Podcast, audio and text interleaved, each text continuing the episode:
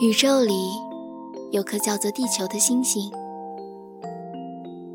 在这颗星星的北极镇上，住着一个小怪物。小怪物有一个大大的嘴巴，每天夜里都用它来吃掉人们的梦境，而在白天，小怪物只是长在田野松软土壤里的一株绿色嫩芽。和其他亲吻住小嫩芽一起，在阳光里懒懒的泡澡，一小块一小块的揉搓着皮肤。嘘，这可是小怪物的秘密。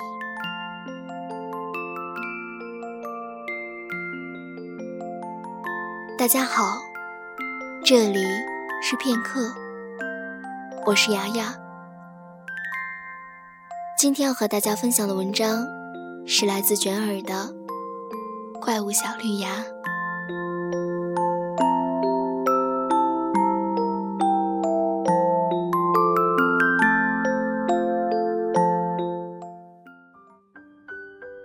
北极镇里人口稀少，但绿色的树有很多。它们日复一日的逐段生长，并且抽出愈加繁复的枝条。猫咪伸展有力的爪子，从房子的红色屋顶抛出一个半圆的弧线，最后跳到梧桐树上，惊动了一群白鸽。在一栋老房子里，小孩子们正紧张地进行着探秘游戏。胆大的男孩子走在最前面，想象自己是动画片里保卫着银河系的战士，而紧随其后的是胆小的女孩子，吓得哇哇大哭。别害怕，我会保护你的。玻璃窗上糊着不知道哪年哪月的报纸。过滤掉大部分的光线，而剩下的一些照进铁盒里。一枚古老的胸针正透出隐忍而倔强的光亮。黑暗中，不小心踢翻的罐头跌落在木头地板上，发出清晰的声响。但十分害怕，却又勇敢地继续探险。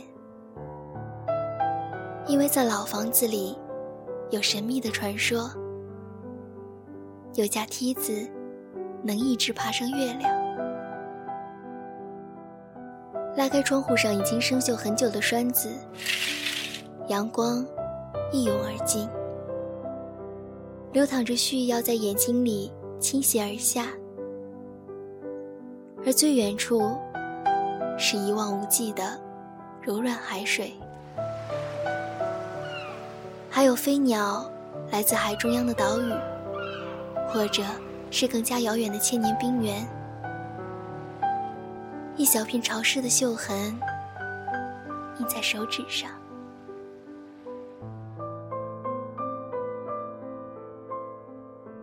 人们的梦境，在夜里从无数个窗户的细缝里钻出来。稍倾斜的，手拉着手，飞上云层。稍重些的，则拥抱着落进土壤；还有一些挂上树枝，树枝在春天里长满新叶；还有花朵，花朵啊，它们就要开放。而剩下的几个呢？剩下的几个漂洋过海。停在海中央的岛屿，化作将要降落的一场雨水，在几平方米内的范围内。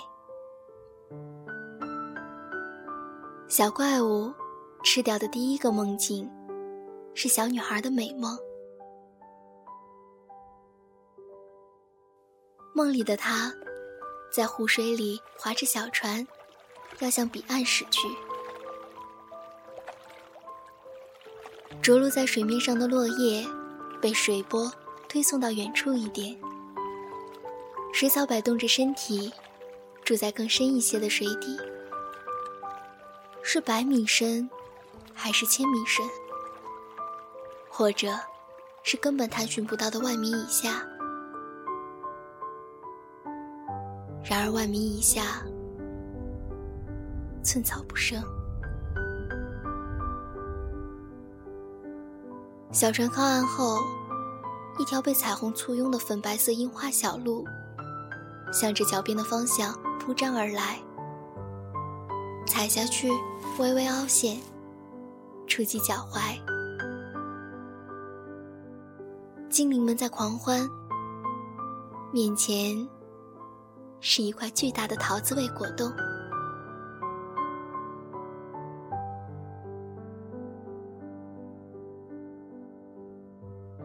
小怪物抱着蓬松的美梦，把它往脸上蹭蹭，然后伸出舌头，在边缘小心地舔了舔，留下黏糊糊的口水。它一小口一小口地吃着世界上最最可口的梦境，一天天的茁壮成长。小镇的轮廓。在黎明中，一点点更加清晰地显现出来。柏油马路是随意用作隔出板块的界限。邮局在左边上面一点，而南边有一家好吃的面包店。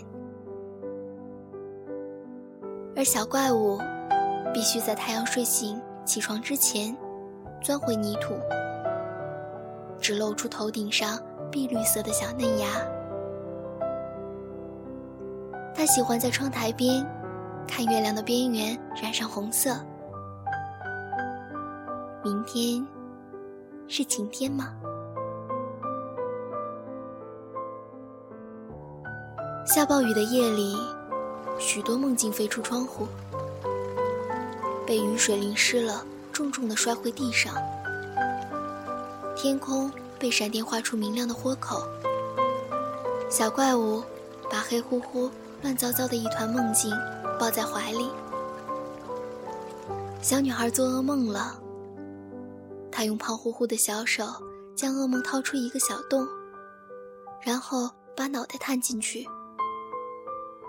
一片黑漆漆的森林，大蟒蛇追在身后，沼泽里迅速长出。大片带刺的白色玫瑰。游泳池里有一口吃掉两个小孩的鳄鱼。这些，全都出现在小女孩的梦境。小怪物听到小女孩从噩梦中惊醒过来的哭泣声，他想也没想的抓住这团噩梦，闭上眼睛，一口咬下去。一个，两个。三个，把它们全部送到自己大大的嘴巴里。又苦又硬的噩梦，难吃极了。小怪物边吃，边掉下大颗的眼泪。电线杆上挂着高音喇叭，它播放的天气预报里说，最近是晴朗好天气。入夏的北极镇，在夜晚里有些潮湿的闷热。棉质的短袖代替先前的长袖和外套，占领了晒洗衣服的晾干。小女孩换上了夏季的校服，刚刚肩膀长的头发扎成一束小小的马尾，而橡皮筋上是一株绿芽。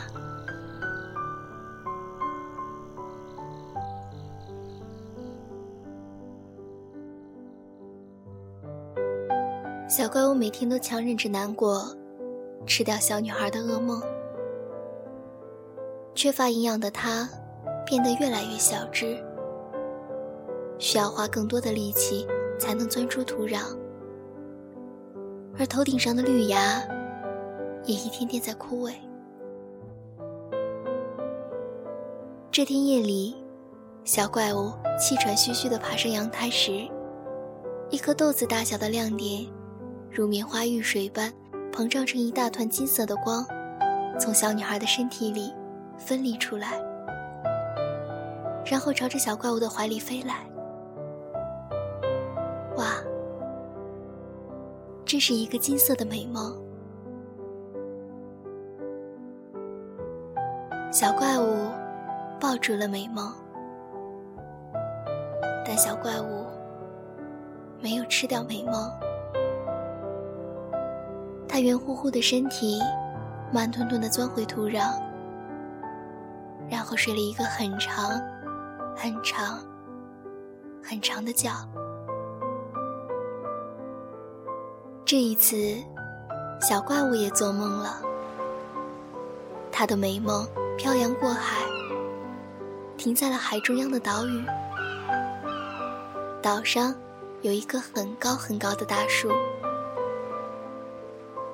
如果顺着它一直爬，能爬到月亮上去吗？那是一个玫瑰色的岛屿。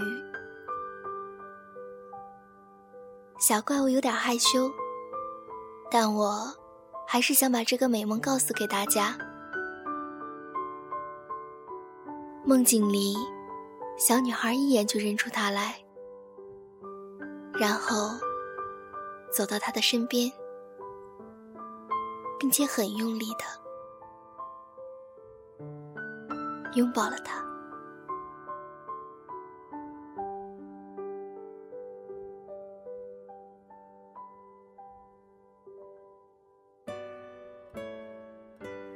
好的，那今天的文章就暂时分享到这里了。